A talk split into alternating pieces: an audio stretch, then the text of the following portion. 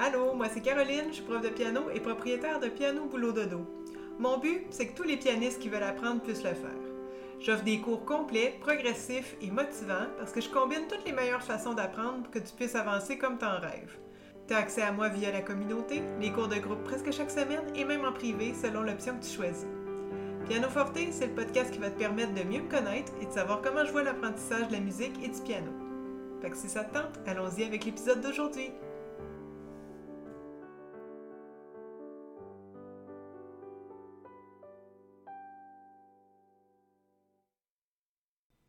Le sujet que j'aborde aujourd'hui dans le podcast, il est pas le fun à vivre.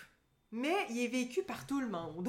Fait que je pense que ça vaut la peine qu'on en parle pour essayer de justement réussir à sortir de ça. On va se demander aujourd'hui comment faire pour gérer les périodes où tu avances moins. Parce qu'il va en avoir, OK? Particulièrement après la poussée du début. Hein, évidemment, on passe de je ne sais rien à je sais plein de choses, OK? Fait que c'est sûr qu'on avance rapidement dans les, dans les premiers mois du piano. Plus on avance, on avance. Puis plus on avance, plus l'avancée peut être lente. Puis là, on fait comme ça jusqu'à finalement arriver sur un plateau où est-ce qu'on a l'impression qu'on stagne. Mais ça, c'est tout à fait normal, OK? C'est une des phases de l'apprentissage, si tu veux comme je te disais, la poussée du début, arriver sur un plateau, c'est tout à fait normal. Tout le monde passe par là, puis c'est pas toi le problème. Puis moi, j'en ai vécu des tonnes de plateaux en apprentissage du piano, mais en apprentissage d'autres choses aussi. Hein? C'est le même processus par lequel on passe.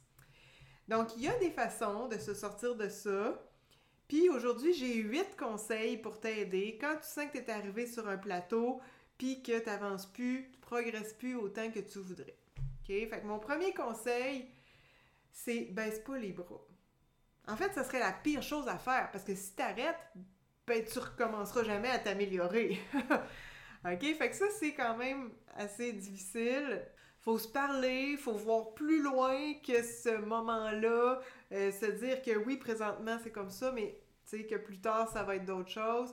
Puis, tu sais, ça peut pas être facile à longueur de journée, là. Tout le monde qui devienne pro dans quelque chose, très bon dans quelque chose, ils peuvent pas se rendre là sans avoir rencontré des plateaux, sans avoir rencontré des difficultés. Hein? Je veux dire, c'est vrai là, qu'on nous vend ça, là, que ça va être facile. Fais ça, ça va être facile. Fais ça en 10 minutes, tu vas réussir. Fais ça.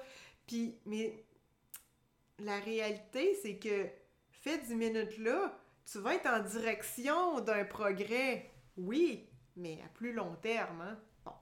Puis là, ben ici, le fait d'être rendu sur un plateau, c'est un signe que peut-être qu'il y a des choses à changer. On va en parler tantôt, mais mon premier conseil, c'est baisse pas les bras. Ensuite, bon, analyse un peu s'il y a quelque chose en particulier qui te bloque. C'est le moment de réfléchir à ce que tu fais, à comment tu le fais. Déjà, de prendre conscience du problème, ben, tu es en bonne voie pour le régler. Fait que si tu réalises que c'est euh, toujours la même chose qui te bloque puis qui t'empêche d'avancer, ben, tu as déjà mis le doigt dessus, tu es en bonne voie pour le régler. Puis ça m'amène à mon prochain point. Parle de ça avec ton prof si tu as un prof, OK? Parce que ton prof, là, il a passé par des plateaux, comme je disais tantôt. Il a vécu les mêmes doutes. Euh, il progresse encore, il est encore en train de pratiquer, fait que peut-être même qu'il en vit encore des plateaux comme ça. Hein? Je veux dire, c'est jamais fini cette histoire-là. -là, c'est juste que le plateau est plus haut. Mais sinon, il va être capable de comprendre ta situation, il va être capable de t'aider à peut-être justement mettre le doigt sur ce qui, ce qui t'empêche de continuer d'avancer. Il va pouvoir aussi ajuster son enseignement en fonction de ça. Donc, c'est important qu'il sache que tu te sens là, que tu as l'impression de plus avancer.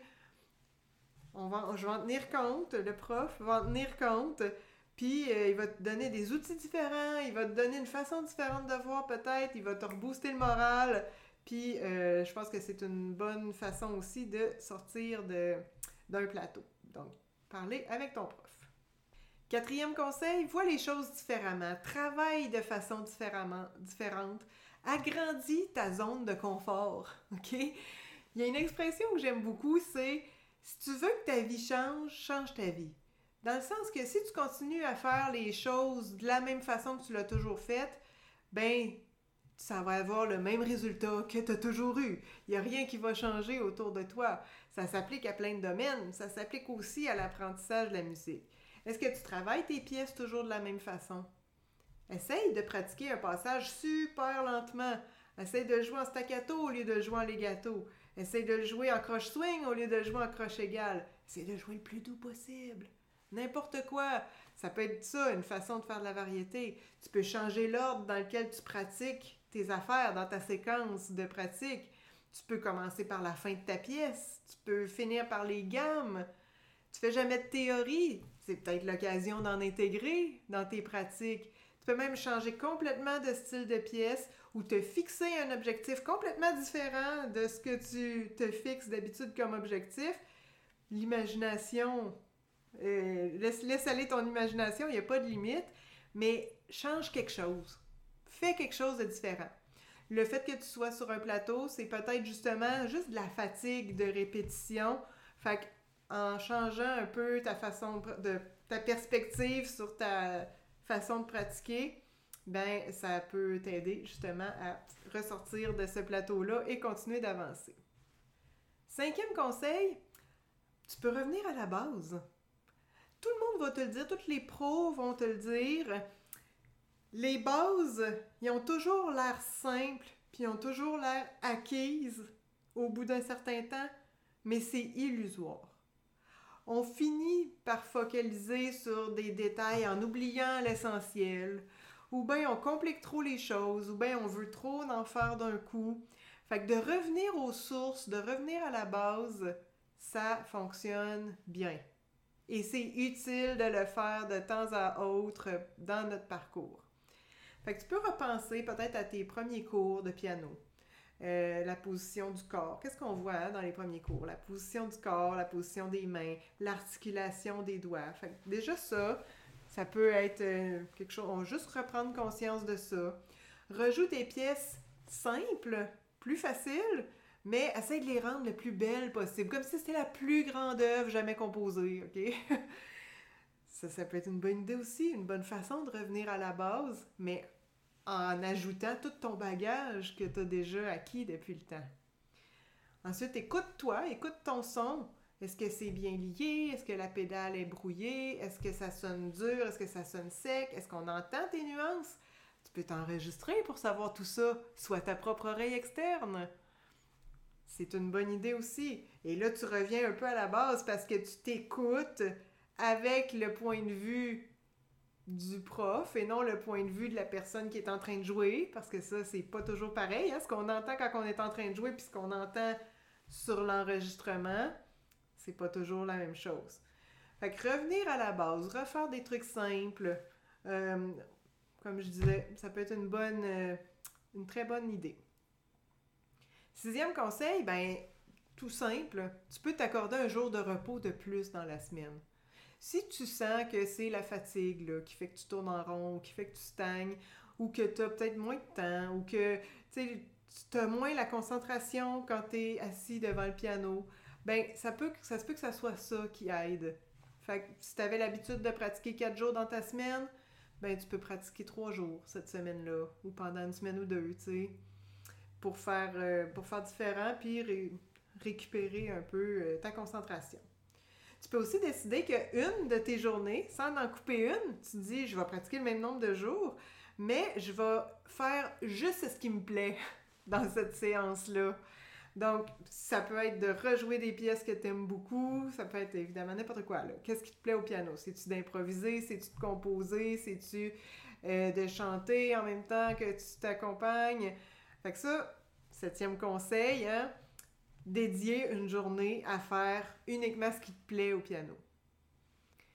Huitième et ultime conseil pour t'aider à gérer les périodes où tu avances moins, sois patient et bienveillant envers toi-même. Ou patiente et bienveillante. Hein, j'ai autant des hommes que des femmes dans mes élèves.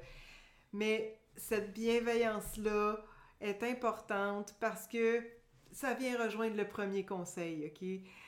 C'est la normalité de vivre ça donc, ça sert à rien de se flageller, ça sert à rien de se dire qu'on n'est pas bon, ça sert à rien de se dire qu'on n'y arrivera jamais. C'est juste une phase. Hein? Ça va, ça va, c'est temporaire, ça va passer éventuellement. Puis grâce aux sept autres conseils que je viens de te donner, et celui-ci aussi, ben tu vas réussir à te sortir de ça, puis tu vas continuer d'avancer éventuellement. Ça fait quel conseil qui t'a parlé le plus? Est-ce qu'il y a des choses, premièrement, as-tu déjà vécu cette phase-là? Peut-être que tu ne l'as pas vécu encore, tant mieux, c'est merveilleux.